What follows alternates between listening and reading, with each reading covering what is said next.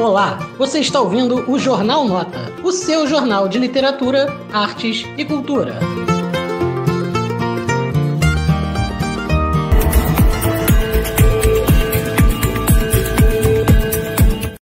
Olá, amigos e amigas do Jornal Nota.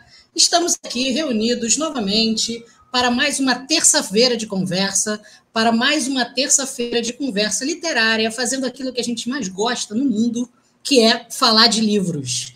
E hoje estamos aqui reunidos com uma grande querida amiga, que é do perfil Primeira Impressão, a Fernanda de Moraes, e ela é uma grande especialista para nossa autora de hoje, né? Nesse quadro aqui a gente chama especialistas e, e grandes sábios e sábias da literatura para falar um pouquinho de seus uh, autores e autoras preferidos que eles pesquisam e trabalham e, e, e seguem rumo à vida com essas pessoas, né? Então hoje a gente vai falar da Ana Maria Gonçalves, a maravilhosa autora de Um Defeito de Cor, que foi tema da Portela da Escola de Samba desse ano, e a Fernanda de Moraes está aqui para apresentar para gente quem é Ana Maria Gonçalves. E eu, antes, vou apresentar para vocês quem é a Fernanda, né? E aí eu apresento daquele jeito formal, lendo a, a biografia que ela mandou, e depois ela apresenta, ela se apresenta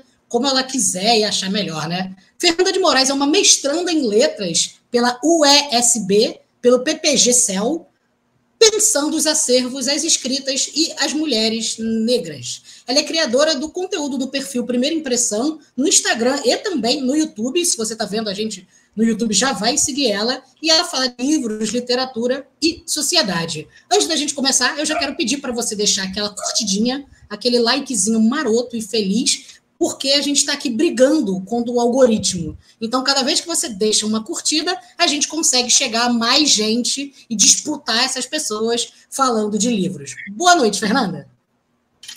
Boa noite, Luiz. Boa noite, pessoal aí que está assistindo Nota e que vai assistir posteriormente.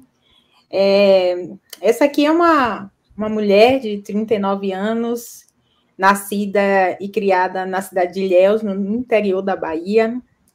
Eu sou filha de Nando, que já não está mais entre nós, já fez a sua passagem. É, filha de Ana, que ainda está viva, a minha mãe. Hoje, filha única, não tenho mais um meu irmão, meu irmão que partiu já faz uns anos. É, sou filha né, e, e descendente de uma grande família de mulheres fortes e negras e percorri um caminho bastante duro, bastante difícil, como é a história e a realidade de tantas outras mulheres negras, e continuo seguindo esse caminho, né, é, tanto de descoberta quanto de redescoberta da minha negritude, da minha ancestralidade, da minha história. Hoje eu faço mestrado, é, sou mãe de um menino de 11 anos, tenho um monte de bichinho aqui em casa, meu companheiro Edgar, que me acompanha na minha jornada. E é isso, estou aí falando de livros literatura pelo mundo. Tem dias bons, dias maus, dias em que eu estou lutando com o algoritmo, igual o, Nota, que está querendo matar, né? Mas é isso, né? A gente tem feito esse trabalho aí que eu gosto bastante. Maravilha. É, eu adorei essa sua introdução, porque eu acho que já, já, é, já é o começo de nossa conversa, né? porque uh, é o papel, é, de, tem sido o papel de muitas mulheres negras de trazerem nomes de outras mulheres negras para que esses nomes, uh, alguns que ficaram esquecidos pela história e outros que não foram apagados, mas ficaram invisibilizados, né? É, são, estão sendo trazidos novamente e a gente está podendo rever um passado que a gente até pouco tempo fingia que não existia, né? Então, por isso que eu já, já te pergunto de cara, é, por que é importante a gente fazer uma conversa sobre Ana Maria Gonçalves hoje, online na internet? É, eu esqueci de falar um, um, pontinho assim, bem pequenininho da minha vida, que é justamente sobre o meu trabalho hoje como pesquisadora na universidade, aqui na UESB, na cidade de Vitória da Conquista, onde eu resido atualmente, que é sobre é, o acervo literário de Carolina Maria de Jesus. Mas por que, que essa informação é tão relevante? Né? Essa informação é relevante porque eu vou trabalhar e vou abrir portas. É, esse, é, esse é um das minhas justificativas, esse é, uma, esse é um dos meus objetivos, que é incitar, que é promover né, o estudo e é, trazer à tona o acervo literário de mulheres negras, né, e de mulheres e de pessoas e de homens negros também, que porventura ficaram esquecidos na história, ou, como eu gosto e costumo dizer, apagados e silenciados pela história. Então, trazer Ana Maria Gonçalves hoje, aqui na internet, é dizer que a história está mudando de lado, que a história está tomando uma proporção diferente e que agora e que hoje a gente tem espaço para poder trazer à tona autoras negras, autores negros, autoras pobres, autores e autoras da favela, né? E que ficaram tanto tempo esquecidos como se não merecessem ou como se não pudessem ocupar o cânone, que é um cânone que talvez a gente nem queira, né? Mas que de alguma forma é exigido e que, que se esteja, e que bom que a gente pode alcançar esses espaços. Então, eu acho que trazer Ana Maria Gonçalves é extremamente importante para que ela também ocupe esse espaço aqui na internet, que hoje é um dos maiores, acho que o maior meio de comunicação, promoção, divulgação de produção literária, inclusive, e outras produções artísticas. Que máximo. É, um dos motivos de eu ter criado essa coluna do quem é e convidar pessoas é porque eu vi, eu gosto de às vezes fuçar no YouTube e procurar o que está ao vivo, sabe? E, e, nunca, eu nunca encontro um conteúdo literário ali. Não encontro. Eu encontro pessoas falando de tudo, de, de, de prece religiosa a futebol, mas não encontro pessoas falando de literatura. Então eu falei, pelo menos uma horinha por dia, eu vou tomar, por semana, eu vou tomar esse tempo da internet para a gente conversar. Mas, e aí eu quero começar a nossa conversa falando da Ana Maria Gonçalves, que essa obra não é uma obra recente tão recente Não. assim. Eu lembro que você fez um tweet é, assim que todo mundo começou a falar, lembrando que você, alguns anos atrás, leu essa obra minuciosamente, analisou e não ganhou a proporção que ganhou nesse momento. Ou seja, ainda existem formas de silenciamento de determinados conteúdos. E só quando acessa o mainstream é que a gente consegue um pouco inverter não, não, eu acho que a gente não inverte, mas eu acho que a gente empata a equação, né? Então, eu queria que hoje você apresentasse, como uma pessoa que já está acompanhando a Ana Maria Gonçalves há algum tempo, já está carregando ela há algum tempo na sua vida, quem é ela? É, e quando você quiser, já diz que eu coloco. É, fininho, né? Quase nada. Já, já, quando você quiser, diz que eu já coloco o slide já, tá? Que aí, para você já começar a falar quem ela é. Bacana.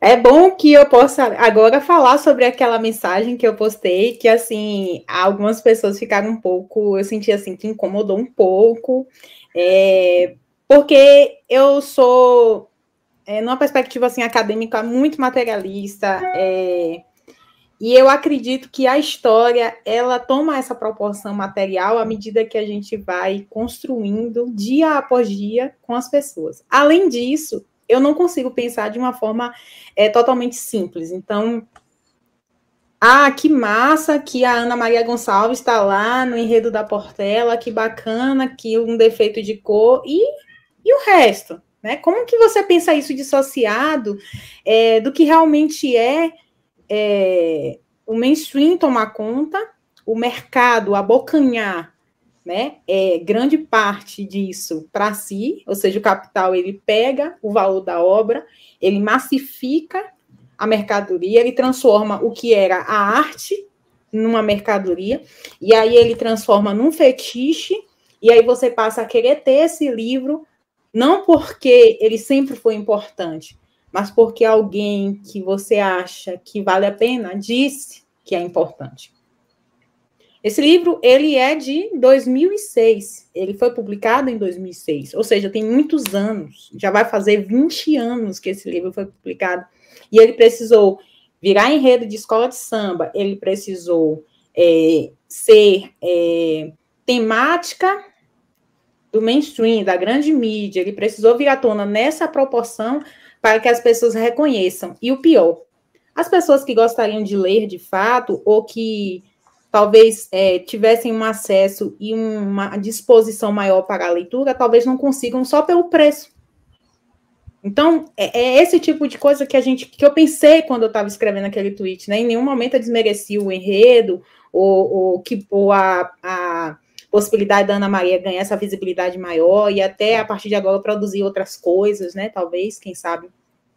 Mas é, atentar que a gente pense de que o mercado faz de tudo para que a gente seja apenas consumidor de mercadoria e não apreciador daquilo que de fato vale a pena para que a gente mude a nossa estrutura, para que a gente mude essa estrutura social que a gente vive e para que a gente tome novas, é, novas ações e atitudes perante isso, né? Aí agora você pode pôr, Luiz, por favor, o slide para a gente começar a falar da Ana. É, não podia deixar de me defender. porque Nada. Ficou eu achei aqui. maravilhoso. Eu achei maravilhoso você ter falado isso, porque é, é, muito comum que, quando você tem uma visibilidade muito grande assim na imprensa, chega quarta-feira de cinzas, volta pro barracão, né? Acabou, ninguém fala mais, foi apagado. E aí você apaga quem sempre esteve falando daquilo também. Então, achei super importante. estou te defendendo. Bacana. E assim, é importante realmente, né, que a gente continue falando, né? Esses dias eu vi uma frase interessante, assim, que o, o brasileiro gosta, que a burguesia gosta de tudo que vem do preto, menos do preto, né? É, é, é, é uma coisa assim que todo mundo adora carnaval, todo mundo gosta de ir no Rio Vermelho, jogar oferenda para Iemanjá, todo mundo toma banho de pipoca, todo mundo faz isso, todo mundo faz aquilo, mas de fato, de fato, é, se apropria dessas, dessas culturas, né, dessas informações, mas não não se não se muda uma estrutura social. Então, eu acho que é nisso que a gente tem que pensar e eu não deixo de pensar nessas coisas em nenhum momento porque eu acho que não é válido. Então, Ana Maria Gonçalves é essa mulher é, que nasceu numa cidade do interior de Minas Gerais, chamada Ibiá, em 13 de fevereiro de 1970. E ela tinha irmãos, ela foi criada com a mãe, com o pai. Se eu não me engano, ela tinha quatro irmãos. E é, a Ana Maria, ela aprendeu a gostar de ler com a sua mãe, né, que a levava para a biblioteca, leva, é, deixava que ela fosse à biblioteca, é, tinha alguns livros em casa, permitia que ela, que ela lesse, e ela, eles tinham uma dificuldade, porque era uma cidade muito pequenininha no interior, então, assim, não tinha luz elétrica ainda, usava a luz de lampião, e aí a Ana, assim, logo, já jovenzinha, começou a trabalhar para poder ajudar a colocar querosene no lampião para ela continuar lendo. Então, a história da Ana começa aí com a, a leitura, ela leu Capitães da Areia com oito anos de idade. Isso é uma informação, assim, para mim, gritante, porque Capitães de Areia é um dos meus livros favoritos da vida inteira. Eu acho que Jorge Amado brilhou mais do que tudo quando escreveu Capitães da Areia. É um livro brilhante, brilhante. E a Ana leu muito novinha, né? A vontade que eu tive foi de atravessar o tempo e até a Ana e dizer assim, Ana, você não devia estar lendo isso aqui agora, porque Capitães é um livro muito pesado e essa, essa leitura, né, conhecer Jorge Amado naquela idade, talvez tenha sido uma questão é, na própria vida da Ana Maria Gonçalves, como a gente vai ver depois de um tempo. Ela saiu de Biá, foi morar em São Paulo, já na vida adulta, ela fez a faculdade de publicidade, então a Ana nasceu e é, nasceu, desculpa, ela se formou em publicidade, ela teve uma agência, trabalhou numa agência por 13 anos, né? E ela foi vivendo essa história. Pode passar, Luiz. Pode passar. Terra Pode dela, passar. o IBA. É, a cidade de Biá. Aí, aí a gente pode ficar aí. Então, ela viveu em São Paulo durante 13 anos, ela tinha uma agência, e ela é, foi uma das primeiras escritoras de blog, né? É, quando começou ali o blog em 1999, 2000, 2001, que era uma ferramenta de marketing, né? Que era é, uma possibilidade de, de, de fazer com que alavancasse esses conteúdos, e ela começou a escrever esses blogs é, para os clientes e também para ela. E ela, em 2002, se cansou um pouco da vida que ela tinha em São Paulo, é, cansou do, daquela rotina, daquela loucura que era viver em São Paulo. E aí eu botei essa página aí, que é do novo livro, né, da nova edição da, do Defeito de Cor, que na verdade é, todas essas frases é, que estão aqui estão na versão antiga, que é essa versão que eu tenho aqui, né? Acho que dá para ver, né? Assim. Dá, dá para ver. É a versão Vai antiga. dar uma desfocadinha, mas dá para ver. É, essa versão antiga é, tem essas mesmas frases é, que são ditos, né, é, africanos, ditos é, iorubás e, e alguns oriquis, que são orações. E essa, essa é uma frase que está lá no capítulo 1, que é a borboleta que esbarra em espinhos, rasga as próprias asas. E eu acho que a Ana, ela ficou muito tempo em São Paulo, e ela acabou se machucando, mas não a ponto de destruir as asas, porque a partir desse movimento da Ana, com 29 anos de idade, é, de largar tudo, de jogar tudo para o alto, fez com que a vida dela realmente se transformasse. Aí pode passar, Luiz. Aí que a Ana chega, né, em 2002, em Ilha de Taparica, em Salvador, né? Ela foi morar nessa ilha é um, uma ilha muito bonita e assim fica a poucos, a poucos minutos da cidade de Salvador. Você atravessa de barco para chegar. Não sei se você conhece a Ilha Itaparica, Luiz. Não conheço, não conheço. Pois é, é um destino que vale a pena. E a Ana foi morar nessa cidade. Então, assim, ela conta um pouco, várias coisas no, é, no preâmbulo, né? No, no, no prefácio do livro, ela conta sobre isso. E é, no prólogo ela conta, né, sobre como ela chega na cidade, as pessoas que ela conhece, e ali ela vai falar sobre como ela começa a criar a história de um defeito de cor. Mas antes disso, a Ana, quando chegou lá em Salvador, que estava naquele processo de redescoberta dela, ela escreveu o livro Ao lado e à margem do que sentes por mim, que é o primeiro romance da Ana Maria Gonçalves, um romance muito é, intimista, que fala muito é, sobre a vida dela e que alguns, alguns estudiosos, alguns críticos disseram, inclusive, que é autobiográfico, é, muito, muito intimista, né, como eu já falei, e que fala muito sobre a vida dela, sobre essa mudança da cidade de São Paulo para uma cidade, é, é para a cidade, para Bahia, né, para ali, para aquela região, e é chegando nesse lugar que começam a acontecer todas as coisas. No prólogo do, de Um Defeito de Cor, a Ana traz um conceito muito, muito interessante, que é o conceito de serendipidade, que, na verdade, ela traz do inglês serendipity, né? que significa que as coisas acontecem em um movimento que a gente não consegue definir, mas e que a gente às vezes não consegue perceber, mas que uma coisa sempre vai levar a outra. Né? A gente pode, a gente conhece isso também como efeito borboleta, é, é, é, algumas pessoas encaram como destino, e ela encara todos os fatos que aconteceram na vida dela como esse com esse nome, né? Como serendipidade.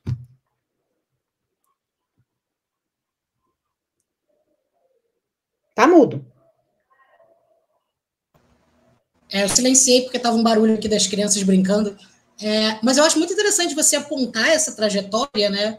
Porque uh, a pouca quantidade de obra dela, ela ter esse livro ao lado e à margem do que sente por mim e Um Defeito de Cor como obras publicadas, é, mostram dois trajetos muito díspares é, de um indivíduo, né? Uma que vai escrever uma obra muito intimista, é, muito, muito pessoal, segundo você disse, que foi a leitura que foi feita, e um defeito de cor, que é uma obra expandida. Uh, me parece que tem um, um tamanho, uh, não só do tamanho grossura, de quantidade de páginas, mas o tamanho de uma proporção dessas obras fundacionais, né? como, como os Lusíadas é para a literatura portuguesa, ou como Dom Quixote é para a literatura espanhola. Um defeito de cor hum. parece que tem uma força de uma literatura fundacional, né? Então, como que dá essa passagem dela, uh, você falando da serendipidade, de, desse momento em que ela entende que, que essa é a tarefa dela para todo o processo de pesquisa né, e chegada do que viria a ser um defeito de cor. Como é que ele, como é que ele começa a nascer enquanto produção literária? Então, quando ela, ela resolve escrever ao lado e a margem é, do que sentes por mim, que é um livro de 300 e poucas páginas, 301, se eu não me engano, é um livro que, inclusive, está esgotado há muitos anos. É, ele só foi feito mil cópias, então tem aí em algumas bibliotecas, provavelmente, mas é um livro que é impossível de ser localizado é, até na estante virtual, a gente não, não realmente não encontra. É, é, tinha, tinha algumas passagens desse livro no blog dela, que já está desativado. É, procurei e não consegui encontrar, né, o blog. É, mas eu, Luiz, eu, eu, eu receio de que nenhuma obra ou que nada do que acontece após a saída dela de São Paulo para a ilha de Taparica se desvencilha de quem ela é. Então, apesar de um defeito de cor, é, não ser um livro que vai tratar de um relato autobiográfico, ou quem sabe ali até uma, uma obra epistolar, ou algo que trate sobre alguma coisa mais assim, que esteja relacionada à vida dela, um defeito de cor vai modificar completamente quem é a Ana Maria Gonçalves, inclusive. Inclusive, ela fala isso em vários momentos, ela relata isso em entrevistas, o quanto esse livro mudou quem ela era. Né?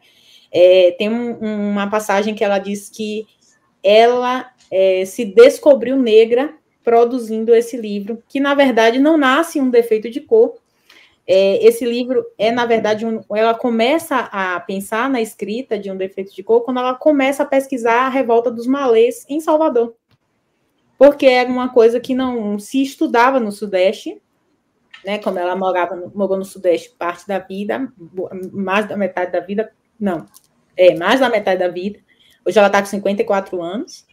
E ela disse que nunca tinha ouvido falar na Revolta dos Malês, e ali naquela cidade ela começou, em Salvador, ela começou a pensar e a pesquisar. Então ela queria escrever um romance falando sobre a Revolta dos Malês. Então ela pesquisou bastante.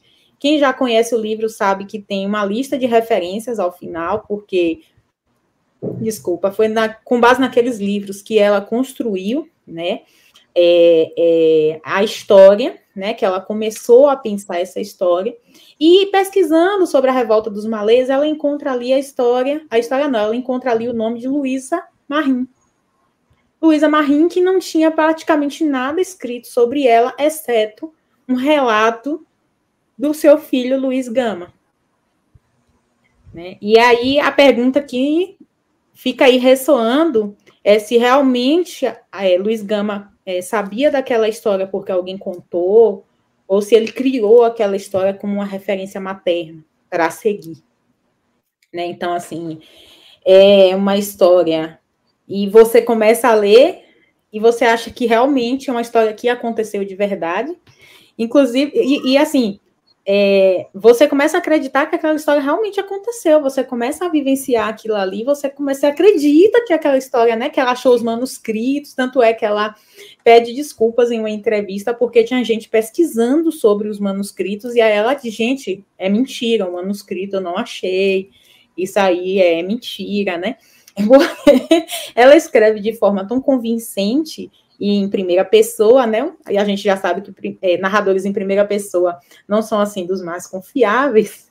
É, é, e ela faz com que a gente comece a acompanhar essa história como se fosse real. Quando, na verdade, parte desse, é, desse relato do Luiz Gama, que cita o nome da mãe, que cita um pouco, um pedaço ali daquela história daquela mulher que procurou por ele durante muito tempo. E é a partir daí que nasce o romance Um Defeito de Cor, que foi escrito e reescrito 19 vezes. 952 Isso. páginas. Eu não sei se ela reescreve é, é, as 19 vezes as 952 páginas, mas ela reescreve esse livro 950. Oh, ela reescreve esse livro 19 vezes. Você é... sabe quanto tempo ela demorou para escrever o livro? Cinco ela chegou anos. a falar? Cinco, cinco anos. anos. É. Ela fica cinco anos escrevendo e reescrevendo, porque o que, que acontece? tudo começa com uma pesquisa histórica. Mas ela vem, ela vem do curso de publicidade que não ensina a fazer pesquisa. Né? Ela não precisa entregar uma pesquisa, né? Ela entrega um produto, né? Que é assim que as faculdades de publicidade atuam, né? Você vai é, fazer uma entrevista, você vai entregar um, um, um produto, uma, uma, uma, produção, e não uma pesquisa como de fato é feita nas outras, é, nos outros cursos mais ortodoxos, né? Uma coisa mais, mais rígida ali. E, e ela disse que, assim, quando ela terminou de ler, que ela percebeu que poderia escrever mais coisas, ela se perdeu porque ela não lembrava de absolutamente onde é que estava tal coisa, onde é que estava tal coisa, e aí foi começar a reler todos aqueles livros que estão aqui na referência, né, do livro, é, acho que são mais de 30 livros que ela releu para poder pegar todas as referências históricas e aí colocar ali, né, a questão da revolta dos malês, a história de África, a história da República do Benin, do, Benin, do Benin, do Benin é, o reino de Daomé, então todas aquelas informações ali ela vai concatenando, explorando, fuçando até chegar nesse resultado aqui em primeira pessoa, um romance de formação que vai trazer a pequena Kendé, o Kendé, até o Brasil com seus oito anos de idade e vai levar a senhora der até a África de volta para o mesmo lugar de onde ela saiu, numa outra condição. Então, é isso, né? Foi assim que ela mais ou menos começou a fazer essa história aí. É interessante a gente pensar, fiquei pensando aqui enquanto você falava, porque quando a gente pensa no, nos gêneros tradicionais literários, né, a gente poderia pensar esse livro como um romance histórico, no sentido de que ele é baseado em eventos históricos, mas que não necessariamente os, todos os eventos que estão ali aconteceram é, factualmente, né? Mas isso é interessante associar também com a, com a história da negritude no Brasil, que é a carência de fontes, né? Que é, então você precisa, essa história ela precisa ser inventada. A, a ancestralidade, muitas vezes, ela vai precisar também de imaginação, porque esse passado ele foi apagado. Então, cabe muito bem a um romance histórico esse resgate, né? É, de algumas costuras na história onde não tivesse fontes. E também, e aí é uma pergunta para você, porque quando a gente pensa, o Luiz Gama não era uma figura pouco, é, pouco conhecida, ele era uma figura bastante conhecida na cultura brasileira, porém era lido a partir de uma perspectiva branca, né? Então, assim, eram brancos que haviam falado de Luiz Gama. Então, agora tem uma reapropriação da história para ser lida a, a, figura dele de uma perspectiva negra, né? Então, um defeito de cor, é, e aí você pode é, trazer a sua leitura é, do livro, como é que essas coisas vão se costurando, né? Enquanto gênero, enquanto ficção, enquanto biografia, enquanto realidade, para chegar nesse corpo aí de 900 páginas.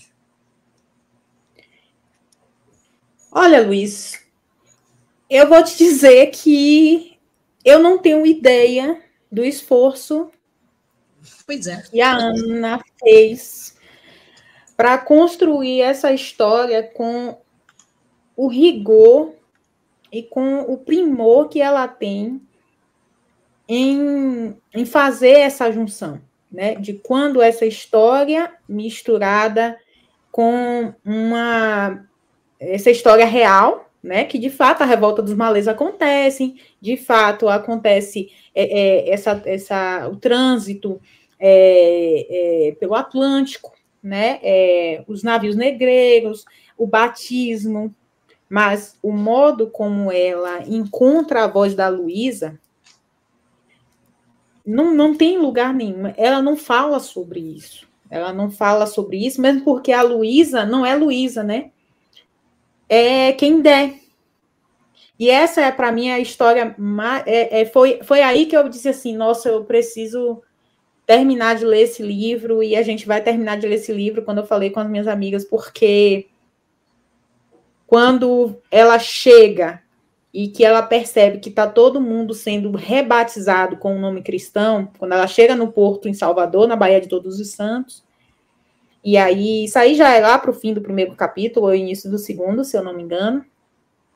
E aí ela chega na beira do navio, e aí ela percebe que está todo mundo sendo rebatizado com o nome cristão, e o que, que ela faz? Ela simplesmente se joga no mar para não mudar o nome dela, porque aquele seria, aquela seria a primeira forma de apagar a história dela, a ancestralidade dela.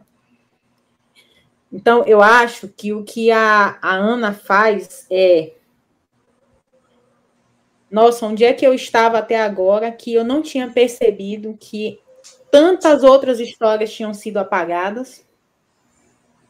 E como é que eu vou contar essa história sob uma perspectiva de uma história que pode ser lembrada, que ela deve ser lembrada?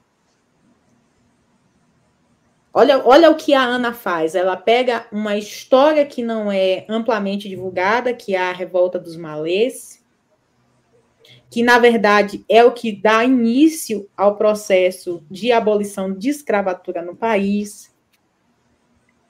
É a, é a primeira grande revolução aqui, depois, muito tardiamente, muito, muito tempo depois da Martinica, por exemplo, né?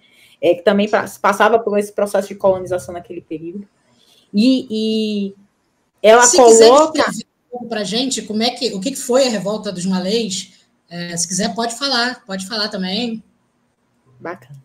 E aí, o que, que ela faz? Ela pega a história, resgata essa ancestralidade e diz: olha, a história que aconteceu no Brasil tem uma outra cara. A gente precisa entender por que, que a gente chegou aqui. E aí, o que, que ela faz? Ela, além de contar essa história numa perspectiva do povo negro, Luiz, ela coloca essa história na voz de uma mulher.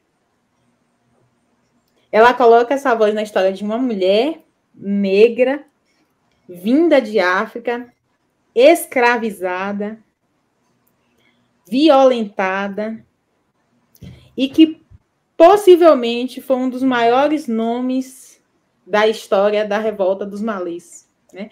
A revolta dos malês, que na verdade era a reunião, foi a reunião de, é, de homens e mulheres negras que estavam escravizados ou em processo de, de compra de carta de libertação ali, e eles se reuniram, é, se reuniam em associações é, para poder se levantar contra os senhores ali da cidade de Salvador e fazendo vários, vários, várias conversas, várias conexões com o Rio de Janeiro, com o Maranhão naquele período.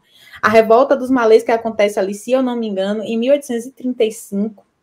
E eu confesso que, a, inclusive aqui na Bahia, não se estuda muito a revolta dos malês, é praticamente algo assim que a gente começa a ouvir falar tardiamente, né?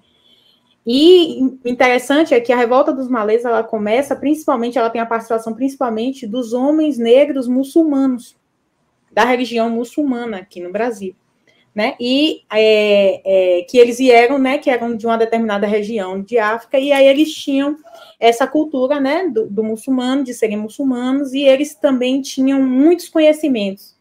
Ela fala em determinado momento do livro que os negros que eram muçulmanos eles eram é, eles eram cultos, eles conheciam da leitura, eles sabiam fazer é, trabalhos mais minuciosos, assim, com relação à leitura, à escrita, né?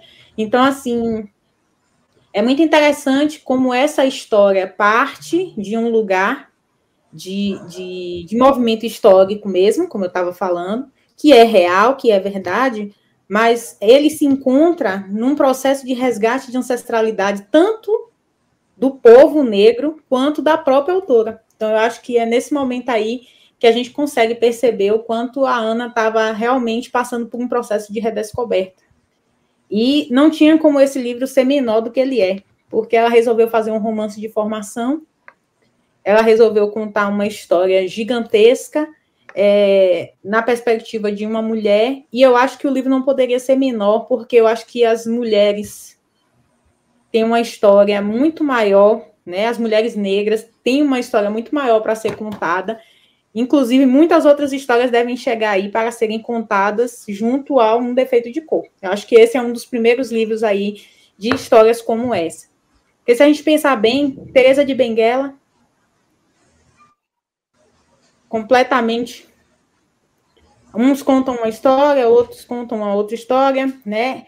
É, Maria Firmina dos Reis ficou anos e anos esquecida, é, como se, como se, inclusive foi publicada inicialmente, né, em 1859, como uma maranhense, porque se descobrissem que ela era, poderia ser morta, a vida dela corria risco. 95 anos depois, esse livro é reencontrado. Então, quantas outras histórias de mulheres negras não podem ser contadas, nem que seja nesse formato, né, dessa união da história de fato, factual, e dessa história ficcional que tem tudo a ver com, com a história e a ancestralidade negra. Não sei se eu respondi, Maravilha. porque eu falei tantas coisas, Respondeu. Respondeu totalmente. E aí eu achei, eu achei interessante é, disso que você disse, porque também faz a gente, você falar dos, dos, dos muçulmanos, né? Dos africanos muçulmanos, porque isso também é, faz a gente pensar a África como um continente muito plural, né? É, Para a gente não, não, não colocar a África como um lugar único. Lembrando que ali todo o norte da África, ali a, a região do Maghreb, que tem Tunísia, Argélia, é, é, Marrocos, Egito, são todos países africanos, né? É, ontem mesmo a gente estava no nosso clube do livro lendo o Otelo, que é o Mouro de Veneza, é, que era um, um árabe negro uh, que, que é um personagem de Shakespeare, né? E aí, só que, e aí eu queria fazer, a pergunta que eu queria fazer agora é uma pergunta mais de ordem pessoal, porque você estava falando uh, como essa obra foi é, seminal na vida da Ana Maria Gonçalves e foi uma descoberta para ela da própria negritude, de alguma forma, e colocou ela dentro da própria história dela enquanto pessoa negra. É, e como é que foi para você, assim, o seu contato com essa obra? Como é que você foi lendo é, subjetivamente? Como é que esse livro foi te tocando? Como é que ele foi transformando? Como é que você montou o grupo de leitura para ler junto esse livro? E como é que foi acompanhar isso de outras pessoas? E como é que foi vendo as experiências sendo contadas ao redor da leitura desse livro? Ou seja, qual foi o impacto, a recepção que esse livro causou primeiro em você e nas pessoas que você trabalhou com ele junto. Então, parafraseando a Bíblia, foi choro e ranger de dentes. Foi muito difícil. Foi, é, foi muito pior no sentido de incômodo e de engolir determinadas coisas do que a gente pensava que ia ser, né? É, aconteceu comigo e acho que acontece com outras pessoas. É, enquanto eu estava assistindo o desfile da escola, um dos comentadores falou que começava a ler o livro e gosta de ler à noite, e é o que acontecia comigo, eu li à noite, e eu descobri que eu tinha pesadelos todas as noites, porque eu lia um defeito de cor. É... Eu demorei muito, Luiz, para me descobrir negra. Quando eu me descobri negra, eu já tinha 30 anos. É, quase 30 anos ali, já, quase 30 anos. E é um processo muito doloroso, porque a sensação que eu tenho ainda hoje, eu já estou com 39, é de que a história dos meus ancestrais, é de que a minha história, de que minhas percepções do que é ser é, e do que é existir nesse mundo me foi roubada. E quando eu comecei a ler um defeito de cor, eu tive uma sensação de apropriação. Era como se eu tivesse ali pegando a minha história de volta, sabe? E de me orgulhar de determinadas coisas e de entender determinadas coisas. Então, tem passagens belíssimas no livro e tem passagens, assim, bizarras, coisas, assim, atrocidades.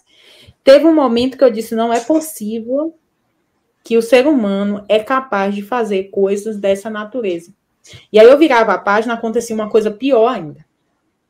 Então, assim, foi para mim e foi para todas as outras meninas é, muito doloroso muito doloroso, porque a gente ia lendo e a gente ia chorando. Eu recebia a ligação das meninas, às vezes, áudio, é, chorando, assim, sabe, que não tinha ideia do que do porquê daquilo, né?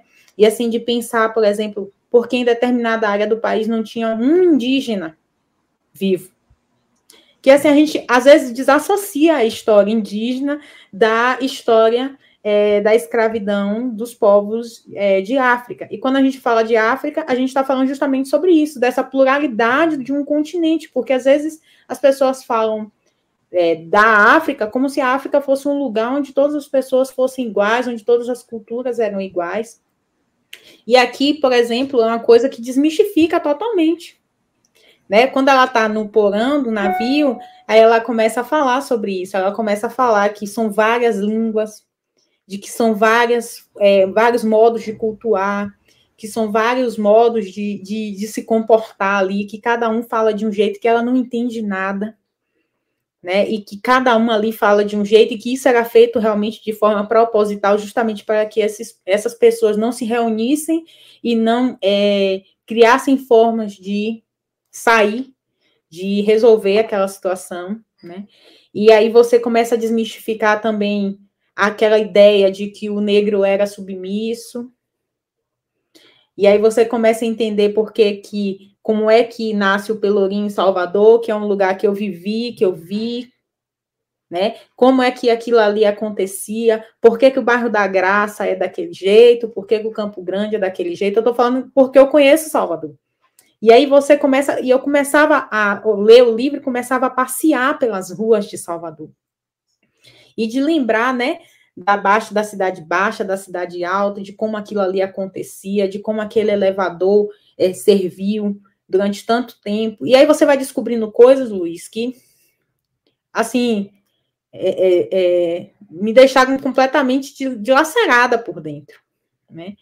É, os escravos de ganho, coisas que eu não sabia, que eu passei a saber. Então, por exemplo, a questão dos sapatos.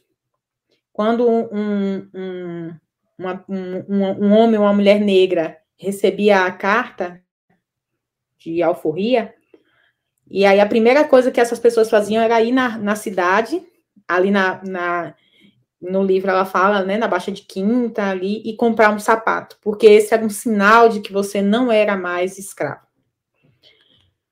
sabe? E aí você pegar essa história e você entender e sabe, e um sapato, cara, é um sapato e fazia toda essa diferença. Você não deixar uma pessoa usar um sapato porque aquela pessoa é escravizada. E isso era um sinal, né, de que você era escravizado. O próprio nome do livro, que eu não sei, mas a, acho que a maioria das pessoas não sabem a origem era do minha nome. Próxima, era a minha próxima pergunta, inclusive. Sobre a origem do, do nome do título do livro. Né? E assim, são coisas que ela vai informando e que você tem que pesquisar. Você tem que parar e você tem que ir lá pesquisar para poder você entender, para poder fazer sentido, principalmente para mim. Né, eu, fui, eu, tive que ler sobre a vida dela, eu tive que pesquisar sobre a vida dela, eu tive que pesquisar sobre o modo como é, os, as rotas eram feitas pelo Atlântico. Né? É, quer ver uma coisa muito importante? É a iminência do capitalismo é, é, emergindo assim de uma forma assim exponencial na Inglaterra, a necessidade de ter mercado consumidor e o modo como isso faz com que a escravidão no Brasil comece a ficar em desuso, porque a Inglaterra queria produzir, queria vender, e ia vender para quem? Ia vender para países que ela tinha um total controle, praticamente, que era, no caso, Portugal. Daí, Portugal tinha uma colônia em que mais de 80%, sei lá, 90% da população não podia consumir mercadorias porque essas pessoas eram mercadorias. Então, né? É, é, é, você começar a amarrar essas coisas na cabeça e você começar a, a entender que isso precisa ser divulgado. Eu fiz, eu, eu não tenho ideia de quantos posts eu fiz para falar sobre esse livro. Eu perdi a conta, porque era muita, muita informação. Né? Então, agora acho que você ia pode perguntar sobre o, o, livro e aí depois eu respondo. Não, acho que fica melhor assim, é, né? É exatamente isso, é exatamente isso, porque você foi chegando justamente no talvez no que seja a marca maior do livro, que é o título, né? Um defeito de cor. Por quê? Um defeito de cor, porque é, basicamente, é, o que você me contou, contando da experiência de você e das meninas lendo, é forte, porque parece que a primeira coisa é vocês têm que descobrir, a, a, as pessoas negras têm que descobrir a própria história e depois ainda tem que ensinar para os brancos, para a gente que é branco, né? É. Ainda, ainda, ainda tem que ensinar para que a gente consiga ter algum tipo de transformação. Então, ou seja, é, é, é como se fosse é, é uma tarefa hercúlea de novo, é, é, porque a gente tem que é uma transformação que ela não vai se dar de um dia para o outro. São, foram 150 anos, 300, quantos anos de escravidão? Foram, poxa, o último país do mundo a abolir, né? 358 anos. 358 Salvo engano, e aí, 358. E aí, por que, que o título é um defeito de cor? O que, o que, que, essa, o que, que esse termo, o que, que esse nome traduz do que, que o livro tudo fala e de tudo que a gente está discutindo aqui? Vamos lá. Só, só para complementar a minha fala anterior, fazer um link com o que você está falando, para depois eu chegar em um defeito de cor e no, no conceito, né? Nesse conceito.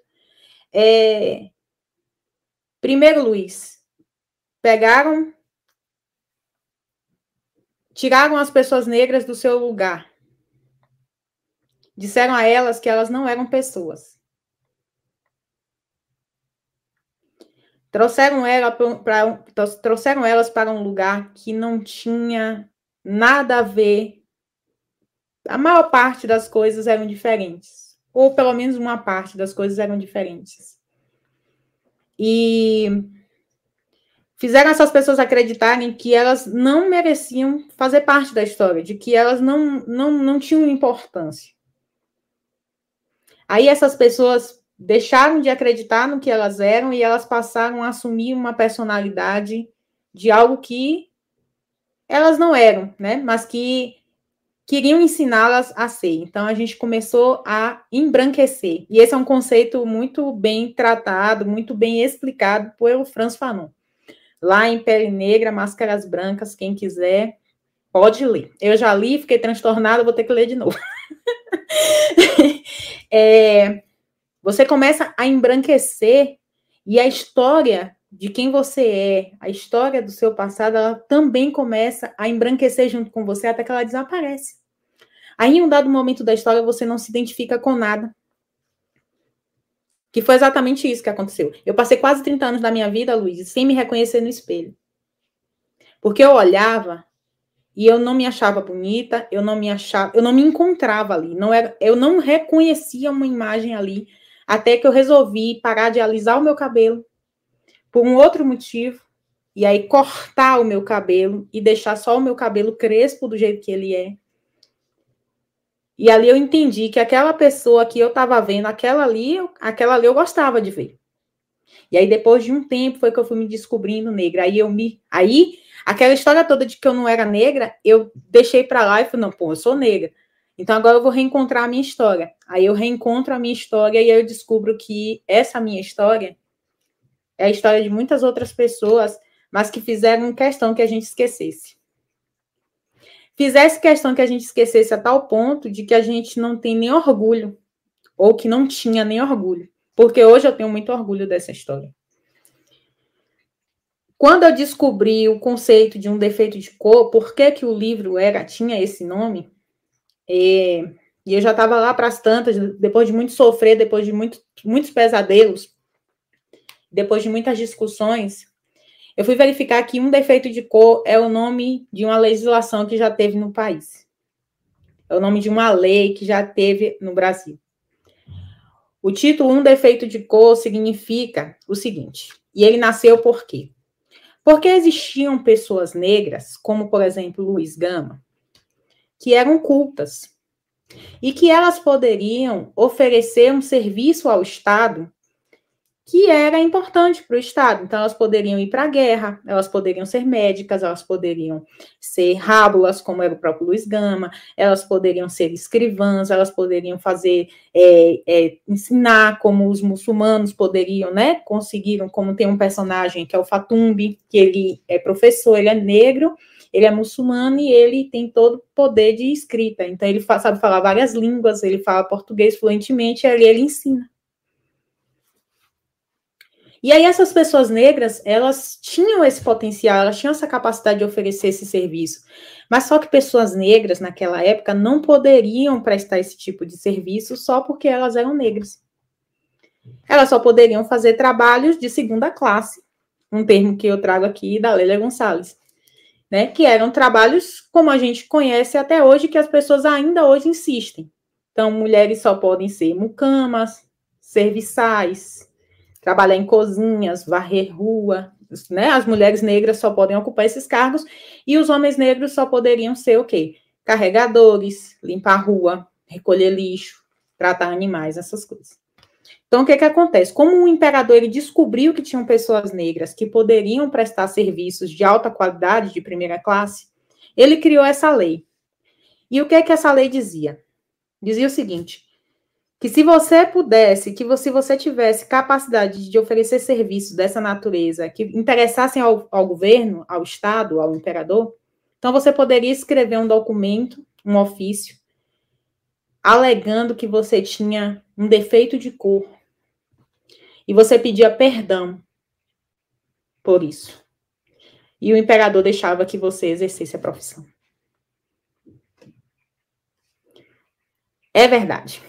Vocês podem pesquisar, tem uma legislação, eu só não vou pesquisar agora porque eu realmente não.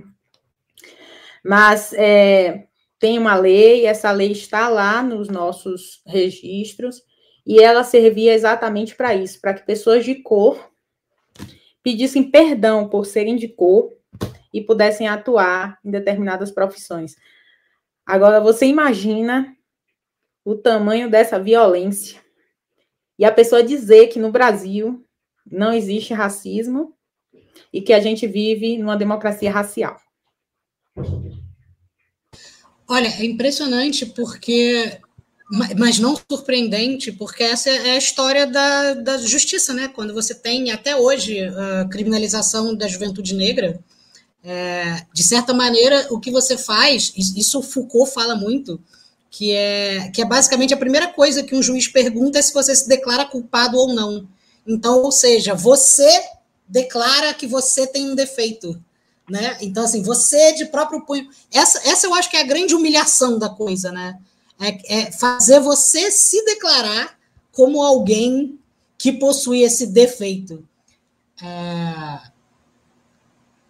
E aí, não à toa que, que as poucas ações afirmativas que a gente faz são tão, pequeninas, tão pequeninas, é, são tão abissais frente uh, na, na, na, mudança da configuração do que seriam as leis, né? Como é que se trata racialmente com leis um país, ou você transformar o racismo, é, criminalizar o racismo, que, que, é uma coisa muito recente, né? Uh, antigamente era, injúria, era só injúria racial, que era uma coisa muito abstrata e servia para qualquer coisa, e era uma coisa assim, do, multa, paga uma multa e sai, né? É. É, então, é interessante que o conceito de um defeito de cor, que era uma coisa legal, desmonta o, o, aquele, esse conceito de democracia racial que dizia: ah, mas no Brasil nunca foi lei.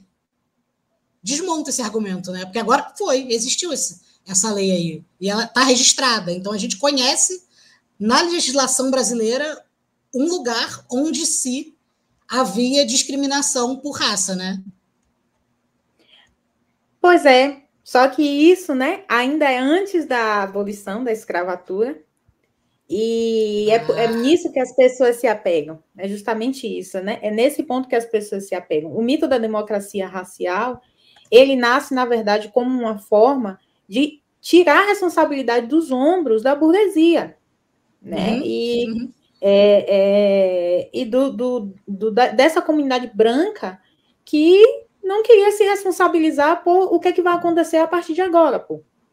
Então aí, aí você vai, vai, aí sim você vai pesquisando, você vai lendo, você vai entendendo esse livro, e aí você aí você se depara, por exemplo, com uma pessoa que é contra cotas. Uhum. Né? Ah, mas eu sou contra cotas, e aí você se esbarra imediatamente no mito da meritocracia, você se esbarra no mito da classe média, que para mim é um grande mito. Classe média não existe classe média. Isso é uma coisa que inventaram para fazer com que pessoas que são pobres, que são operárias, que são trabalhadoras, se sintam superiores, são os, os novos. É, é, como é o nome? É, capataz, não, eu quero, eu quero dar outro nome. É... Nossa, esqueci completamente. Capitão do Mato. São os novos capitães do mato. Né? É, Você a dá... classe trabalhadora que defende os poderosos, né? É, você dá 50 centavos ali de poder para essa pessoa e essa pessoa começa a se sentir superior e ela acha que ela chegou ali. Chegou onde, cara? O cara que tem um Celta e é contra taxar bilionário, né? Esse papo. Sabe? Gente que, gente que constrói casa defendendo condomínio. Defendendo estrutura de condomínio, uhum. sabe? É, é, é, é, com base nessas coisas que a gente, a gente percebe que é, o mito da democracia racial ele vai se estruturando e ele vai se ele vai sensibilizando do mesmo jeito que a gente acreditou, Luiz, por muito tempo de que a gente não era negro. Né? Então você cresce de, ouvindo que você é moreno, que você é, é mulatinho, que você passa um pouquinho do ponto, e aí as pessoas vão falando essas coisas, sabe? É, é, e acha que é Eu ouvia muito na infância. Você é café com leite, exatamente. E como se você ser negro, como se, se essas coisas elas fossem ruins, elas fossem pejorativas, né? É isso, é associar o negro, o preto, ao pejorativo e tantas outras coisas. E aí as pessoas elas não entendem que cotas raciais não é nem de perto um modo de você reduzir a distância abissal em oportunidades. É o mínimo, Por exemplo, nem, nem, o mínimo, não é nem o mínimo. Nem o mínimo. Por exemplo, a, a Kindé, ela tem, ela vai morar na, na, na ilha, né? É, e lá na ilha tem uma criança praticamente da mesma idade da Kindé, que é a Sinhazinha Maria Clara. E o Fatumbi, que é esse negro muçulmano que vai, ele se desloca da cidade para poder dar aula para Maria Clara. E aí a Kindé fica, ó, escondidinha prestando atenção, porque ela não pode aprender a ler. Ela não pode ter acesso aos cadernos, ela não pode, ela não pode tocar naquilo, ela tem 11 anos e ela não pode. Ela é um corpo mercadoria que vai ser tratado como corpo mercadoria e que não tem direito a ser mais do que isso.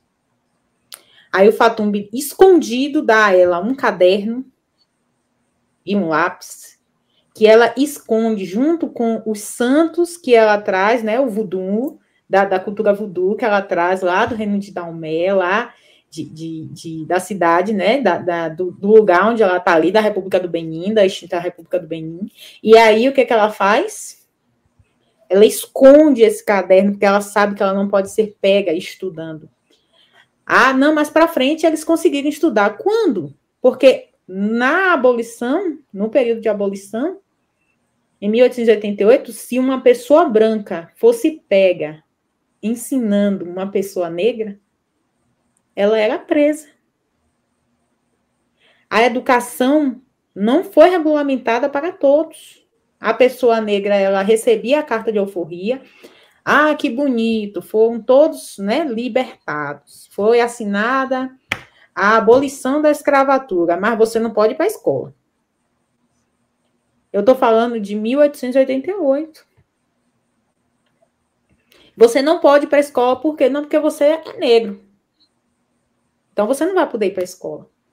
E aí, como é que eu. Como é que eu faço isso? Eu continuo. Aí eu trabalho em casa de família, né? Eu vou ter que trabalhar em casa. Ah, não, não vai trabalhar em casa de família, por quê? Porque eu não vou dar emprego para uma pessoa negra. Se você quiser trabalhar, você trabalha aqui em casa. Eu te dou um prato de comida, você dorme ali no quintal. Aí você vai fazendo, vai ficando aqui. Aí você trabalha anos desse jeito. Aí você vai e você melhora de vida.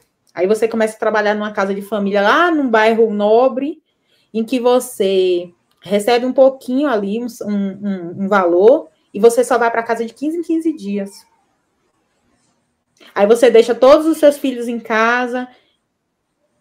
e você não sabe como é que vai ser quando você chegar em casa, porque o pai foi embora, e aí essa mulher negra que está lá cuidando daquela casa, ela vai cuidar da casa dela de 15 em 15 dias, ela não consegue criar os filhos.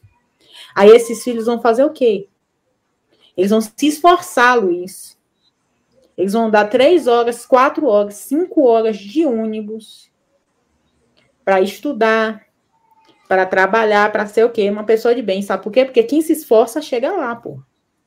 Desculpa, não podia ter falado essa palavra. Pode né? sim, Mas, esforça... Mas o que eu estou fazendo é um caminho que as pessoas simplesmente ignoram porque acham que é tudo uma questão de esforço. Uhum. Não é, não é uma questão de esforço. Nunca foi uma questão de esforço. Foi sempre uma questão de uns saíram antes e a comunidade negra saiu muito tempo depois. E ainda hoje isso se repete. De que forma, né? A violência contra o jovem negro, o preconceito, a discriminação, a falta de oportunidades, o sucateamento, suca, o sucateamento das, das, das, das, das do, do, do equipamento público, Aí você vai definhando, você vai definhando e você vai fazendo o quê? Com que essas pessoas não tenham acesso. Como Precarização das leis trabalhistas, né? Pois é, como o ex-ministro da Educação disse que quem tinha direito às, às universidades públicas eram os filhinhos de papai, porque eram os filhinhos de papai, ou eram os pais desses filhinhos, que faziam com que a universidade pública continuasse de pé. E não o trabalhador. Então, como é que você esquece essa história contada aqui, contada em tantos outros livros que foram esquecidos, que foram é, é, jogados de lado, que deixaram a gente acreditar que o Brasil foi descoberto e que, graças a Deus, somos uma civilização, né? É, é, é, é nessa história aí que a gente não pode perder, a gente não pode perder o fio da meada, porque é aqui que a gente chega. É aqui que a gente chega, sem oportunidades, esquecidos de quem a gente é, e com uma história totalmente apagada, silenciada e jogada terra em cima para que a gente fique realmente embaixo dos escombros. Mas, agora, diante disso, é, eu acho que a gente pode fazer aquele ponto de inversão, que é quando a gente transforma o escombro em esperança, que é quando uma escola de samba formada por pessoas negras, é, que foram essas pessoas que, uh, com o fim da, da escravidão, foram empurradas para as costas das cidades, né, para os morros, foram for, montando os morros, e ali no subúrbio do Rio de Janeiro é, se, se, fundou a Portela, que é, não sei se você sabe que é, como, como que ela é fundada, deu um especial muito interessante, que é os negros não podiam se reunir né, para fazer nenhum tipo de, de manifestação cultural religiosa, nem de samba, nem nada. Aí uma senhora branca abrigou eles na casa dela e falou: aqui vocês podem, porque aqui a polícia não vai bater. E aí foi começar a, a, as agremiações poderem se reunir, e onde formaram o primeiro bloco de carnaval, que veio a dar a Portela. E a porta, a Portela, é, é, é o grande portão onde eles se reuniam é, para fazer é, esses encontros.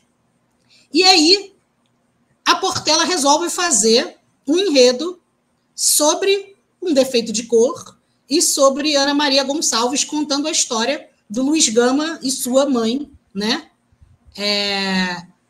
Conta pra gente a ligação que faz, que, como é que foi a Portela, o que, que você viu enquanto assistiu e o que, que tinha ali do livro, o que, que do livro aparece, é, o que, que tem de história, bom, sei lá, conta pra gente. É, passa os slides, que eu acho que vai, acho que vai chegar já aí na, na foto. Aí. Esse. É isso. Acho que é, começa aí. Vou aumentar, as... vou aumentar a foto, ó. Essas são as fotografias, algumas fotografias que eu selecionei do, do, do, desfile, que eu achei assim que são muito emblemáticas e que a gente pode fazer conexões bem bacanas é, com o livro e esse respiro, né? Essa esse sonzinho assim, esse chacoalhar de esperança assim. É, essa primeira foto é a foto do carro é, que, que a, homenageia a Kendé. E uma das meninas aí, essa aqui da frente, essa primeira, é também Kendé. O nome dela é Kendé. Ela tem 15 anos, né? E eu achei assim muito emblemático que a escola tenha feito isso.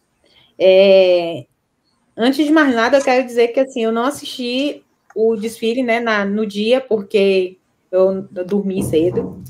É, mas eu assisti o desfile depois e me emocionei bastante, porque eu não tinha ideia da beleza e da sensibilidade da escola é, em ter feito é, do modo como foi feito. Quem lê o livro conseguiu entender exatamente o que a escola estava querendo dizer. E a escola quis dizer o seguinte, né? Para começar, que era uma escola, que era a escola mais antiga, mais anciã, você acabou de confirmar aí, né? E a, a, a, a, santa mais antiga é a Nanã, né? É a mãe de todas de todos os orixás, né? E essas homenagens que a escola vai fazendo ao longo do seu desfile são muito importantes. Então, esse é o carro onde tem a Kendé, é, a força, o sagrado feminino, o modo como ela conta com a, a, a, aquela menina vai contando com todas as coisas que vão acontecendo na vida dela para poder fazer com que ela chegasse aonde ela chegou. É esse sentido de serendipidade que a Ana Maria Gonçalves é, traz no prólogo do livro e que vai permeando todo o livro. Nada acontece por acaso no, na vida da Kendé. Então, ela aprende a cozinhar, cozinhar faz com que ela consiga ter um negócio, com que ela consiga encontrar é, é, outras pessoas, faz com que ela seja essa pessoa importante na revolta, na revolta dos malês. Todo esse processo que a Kendé passa tem um, um, um fluxo que não te permite abandonar a leitura. Então você fica ali imerso porque você não sabe, mas aí quando você está lá na frente, que ela está lá na cozinha do padre Heinz, você lembra que ela um dia aprendeu a cozinhar na cozinha de Esméria, lá na Casa Grande, quando ela ainda morava na ilha de Taparica, ela só tinha 12 anos. Então, esse tipo de coisa é que faz com que você entenda, por exemplo, a importância desse carro no sentido de que as mulheres negras elas se apoiaram em comunidade durante todos esses anos e elas continuam se apoiando e elas precisam continuar se apoiando para que as coisas continuem funcionando e para que essas lutas elas sejam menos dolorosas do que elas de fato são. Tem uma autora, não sei se você conhece, Luiz, chamada Vilma Piedade. Não conheço. A Vilma, não é. Deixa eu ver se dá para pegar o livro. Acho que dá para pegar o livro, só um minuto. Vai lá. Aqui é bom assim, que a gente pega, o livro está do lado, estante de livro é bom fazer assim, né? A gente lembra, pega, mostra. Não estava no script, mas eu me lembrei aqui da Vilma, é uma autora que eu conheci já faz um tempo, e ela escreveu um livro chamado Doloridade. Esse livro aqui, fininho, da Vilma Piedade, que ela diz. É, é como se fosse a sororidade da dor? É, ela, ela, ela não usa o termo sororidade porque ela não acredita, é, ela não acredita que as mulheres negras estejam unidas dessa forma como o termo sororidade se expressa, mas ela acredita que o que une todas as mulheres negras é a dor. E por isso o nome é dororidade e não sororidade, né? Não é uma sensa... não é um sentido de você ajudar a outro, de você estar tá ali do lado, mas como as dores são muito parecidas e como todas, praticamente todas as mulheres negras vão contar sempre as mesmas histórias de violência, de abandono, de falta de perspectiva, enfim, é, é muito importante como a dororidade ela vai movimentar um defeito de cor, ela vai alavancar a quem der e ela vai modificar quem é Ana Maria Gonçalves e as mais sensíveis aí também nessas leituras. Pode passar. A águia, que coisa linda. Ah, a águia. A águia é, é um, um símbolo, e ela ser, desculpa, ela tá desse jeito como ela tá, eu acho que eu acho que os críticos, eu não sei se os críticos entenderam muito bem a questão da águia, ela está dilacerada, né? Ela está ali é, é, com as, as asas muito desgastadas por conta dos grandes voos que ela faz, né? Esse é o movimento é, da, do, do orixá, né? Do espírito que a avó da Kendé é, segue, que acredita, e essa águia, ela não descansa. E a águia tem uns fluxos de vida muito importantes, muito interessantes, né? Algumas águias se, se, é, se elas vão para lugares bem distantes para poder se refazer de tempos em tempos e elas ficam ali sozinhas, elas vão tirando toda a pele, né, todo aquele pelo velho para poder se renovar. Então as águias, esses esses esses animais de asa, eles têm uma representação muito importante, porque essa é a sensação que você tem, sabe, de que a quem der e que o livro ele vai te levar para outros lugares e esse movimento de ar, de, de voo, de fluxo é muito importante. Então, eu acho que esse carro aí fez muito sentido para mim, tem tudo a ver com a leitura de um pouco de cor. Arrepiei aqui, porque é, é, lindo isso. Eu não tinha, eu, eu assisti o desfile é, mais de uma vez até, porque a Luísa é portelense, então é, ela fica assistindo de vez em quando. E eu não tinha reparado nisso, porque a águia é o elemento maior da Portela, né? Então é o lugar, é to, todo, todo, todo desfile da Portela tem a águia. Então você colocar a sua águia depenada é, é, é, é simbolicamente muito forte. É, conta uma coisa muito forte. Que demais. Porque é Nossa, é exatamente isso forte. que a gente faz todo dia, sabe, Luiz? Assim, a, é isso que a comunidade negra sofre todo dia. É você levantar, é você ascender, é você voar, mesmo sabendo que não tá bem, cara, não tá bem. Então, é você se renovar, você se refazer mesmo, assim. Eu achei extremamente simbólico esse carro, assim, fiquei muito encantada e chorei quando eu vi que eles tinham feito isso dessa forma. Eu espero que a crítica Infelizmente, eu vi alguns comentários, disse que a escola tinha pecado, por exemplo, em acabamento, e eu não concordo com nada disso, né? Acho que faltou um pouco de sensibilidade e de entendimento, e talvez de obra, da leitura da obra, para poder fazer esse reconhecimento. Mas, infelizmente, a gente não pode exigir isso. Mas olha, tem uma frase do Nelson Rodrigues que eu gosto muito, que ele fala que o Fluminense é o maior time do mundo, e se os fatos dizem contra, pior para os fatos. É, então é isso. Se os críticos não viram na Portela a grandeza da Portela, é pior para os críticos. Não é para a Portela. É isso mesmo. É isso mesmo. É, né? E, e, e, olha que eu nem sou Fluminense, eu sou Flamengo. Então eu sou isento da opinião do Nelson Rodrigues. Ah, ah, o Silvio. Nossa, colocar o Silvio nesse carro. Esse carro é o do Luiz Gama, né? Esse, ele é o Luiz Gama, né? É, ele é o Luiz Gama, né? É, o Luiz, que é, eu acho que hoje um dos nossos maiores estudiosos, assim, é, um dos nomes que merecem estar onde está. É, ele é muito dedicado, o Luiz é muito inteligente, ele é um cara assim, Silvio, muito tá falando do Silvio. Hã? Tá falando do Silvio ou do Luiz? Do Silvio, mas eu falei Luiz, mas é ato falho. né? O Silvio é esse cara assim que eu admiro muito e eu achei assim tão representativo ele tá nesse lugar, sabe? Porque o Silvio é uma representação de muitos Luiz e de muitas Luísas, sabe? É, é de quantos de nós ainda vamos chegar lá de quantos de nós vamos ter o poder de contar a história das nossas mães.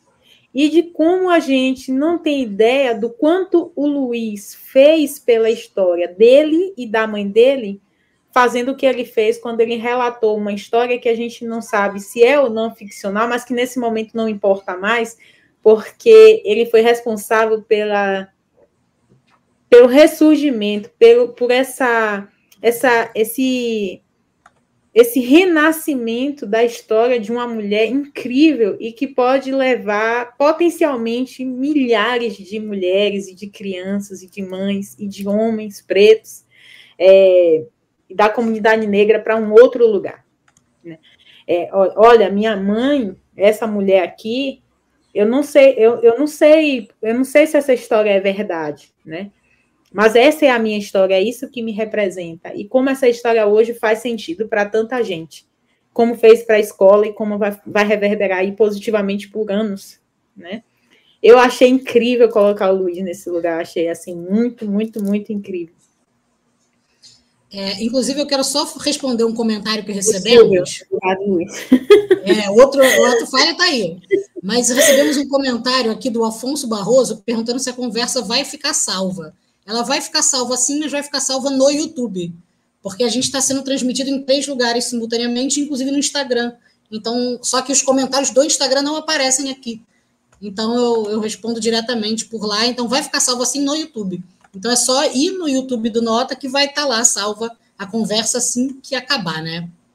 É, mas eu também achei simbólico, e inclusive é bom deixar a indicação também do livro é, do Silvio, Racismo Estrutural, que se você não leu, você já está uns 10 anos atrasado aí, porque esse livro é básico, é, é, é Dom Casmurro, tem que tá, estar tá lido de, de base, né? É clássico. Olha. A, a foto da, porta, da primeira porta-bandeira, que é justamente sobre aquilo que eu já tinha falado, sobre o fato da Portela ser a mãe de todas as outras escolas de samba, né? E ela traz aí esse símbolo aí na frente, que é o símbolo de Nanã, que é a orixá primeira, né? Que é a mãe de todos os orixás e a importância de trazer tantas cores, de trazer toda essa força, todo esse poder é, nessa mulher que estava extremamente sensibilizada. Eu vi uma entrevista dela, ela falando que estava com muita saudade do filho, é, de que tudo que ela estava fazendo era por ele, né? De que ela gostaria muito assim e do quanto a força dessa mulher nesse lugar representa também um pouco de quem foi a quem der e de todas as coisas que ela fez, né, e que ela quis fazer pelos filhos e que ela conseguiu e as que ela também não conseguiu. Eu acho assim é, muito muito bonito, muito forte e também a questão, a questão desse corpo negro como mãe e, e que tipo de maternar é esse que nem foi permitido para quem der e para tantas outras mulheres, né? É, é, a, é, a maternar, a maternagem, a maternidade ainda é um privilégio. Ainda é um privilégio né? Porque muitas mães pariram, mas nem todas, muitas mulheres negras pariram, mas nem todas elas conseguiram ser a mãe que desejaram. É, eu sempre me lembro muito de um. Sempre que eu penso em maternidade, que é um tema que me, me afeta bastante, eu lembro da Conceição Evaristo e do seu livro é, de contos Olhos d'Água, que acho que é um dos maiores livros assim é, que a gente tem tem menino também, eu também tenho o Canção para Ninar Menino Grande. Tá é, lado, e, a Conceição, agora. e a Conceição tem um livro, é, tem um conto nesse Olhos d'Água, que é Quantos Filhos Natalina Teve.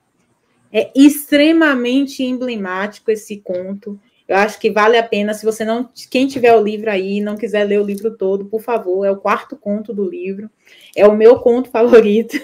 Eu faço propaganda mesmo de Dona Conceição, que já vendeu mais de 500 mil exemplares de Olhos d'Água pela editora Paus. É... E ali ela vai falar do quanto Natalina teve crianças e quando Natalina conseguiu ser mãe, né?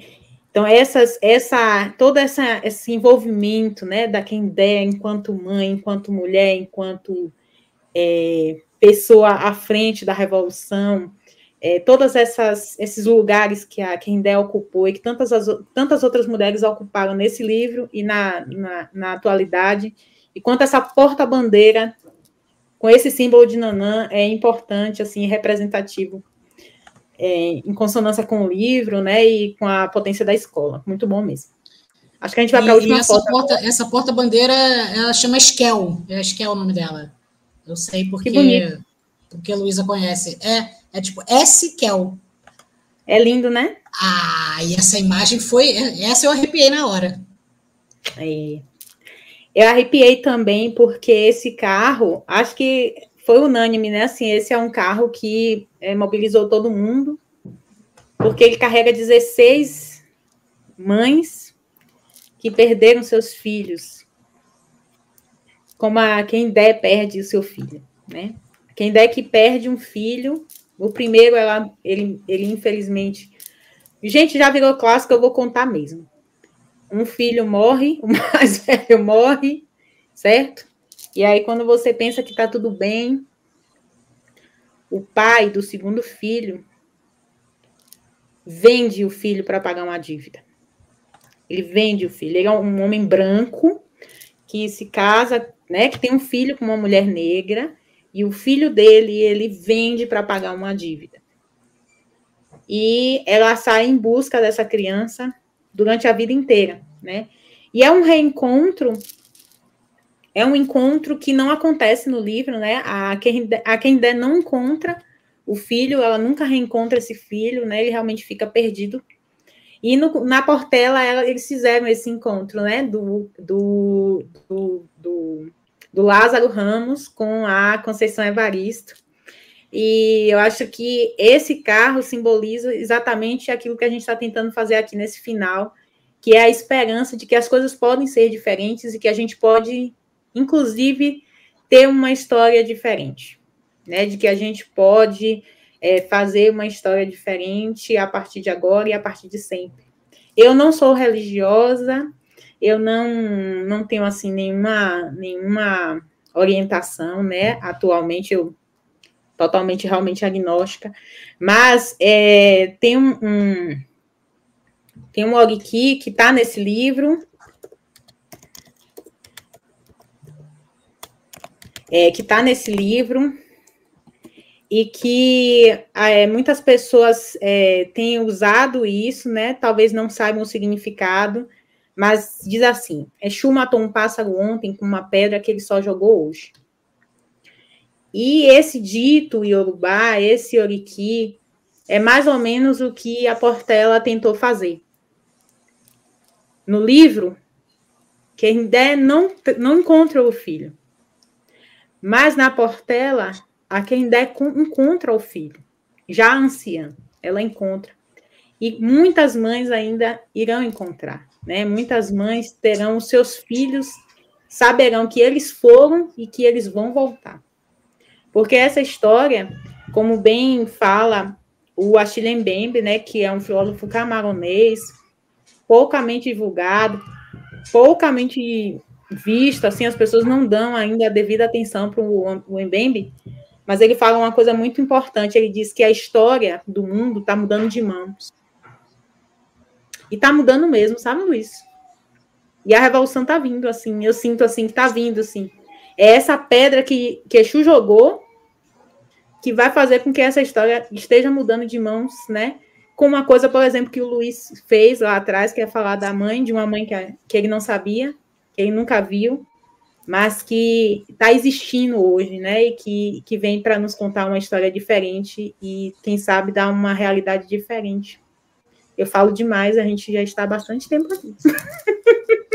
Não, maravilhoso. É maravilhoso te ouvir e, e, e eu vou até é, tirar aqui o, o coisinha para ficar só nós dois e já te agradecer porque eu não tenho eu não tenho nada nada a acrescentar é, muito obrigado por você disponibilizar o seu tempo, é, tudo que você sabe, tudo que se reuniu e todas essas histórias para dividir comigo, para dividir com a gente que está assistindo aqui.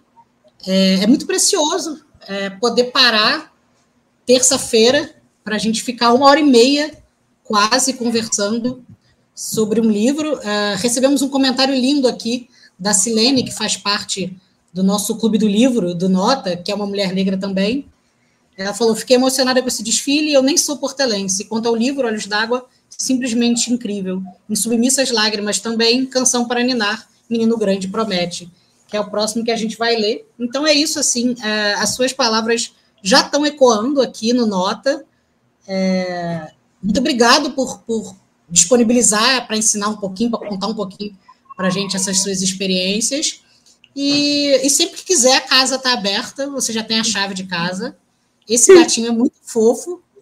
Muito, muito fofinho. A carinha dele. Oh, periquito! é, e muito obrigado mesmo, assim, é, eu não tenho nada a acrescentar mais a não ser agradecer mesmo a sua disponibilidade e colocar o Nota sempre à disposição, sempre que você quiser, para a gente falar um pouco mais desse assunto, que é isso, eu acho que está é, mudando de mão mesmo, mas ainda vai, ainda vai levar um tempo para a gente não precisar ficar repetindo as mesmas coisas seguidamente. E, e que a gente tenha essa força mesmo de de conseguir contribuir o quanto puder, né? Cada um joga, cada um joga uma pedrinha que amanhã vai cair um monte de pedrinhas do é ontem, né? É. É, a gente obrigado, sabe, né? Eu que agradeço, Luiz. Acho que eu vou querer participar da leitura coletiva aí, hein, desse clube do livro aí, que eu ainda não li. O... Já tenho o livro, mas ainda não li. Acho que eu vou participar aí com vocês dessa leitura. e vai ser de março. Uma. E vai ser de Pronto. março por acaso. Se couber mais uma pessoa aí, eu estou entrando.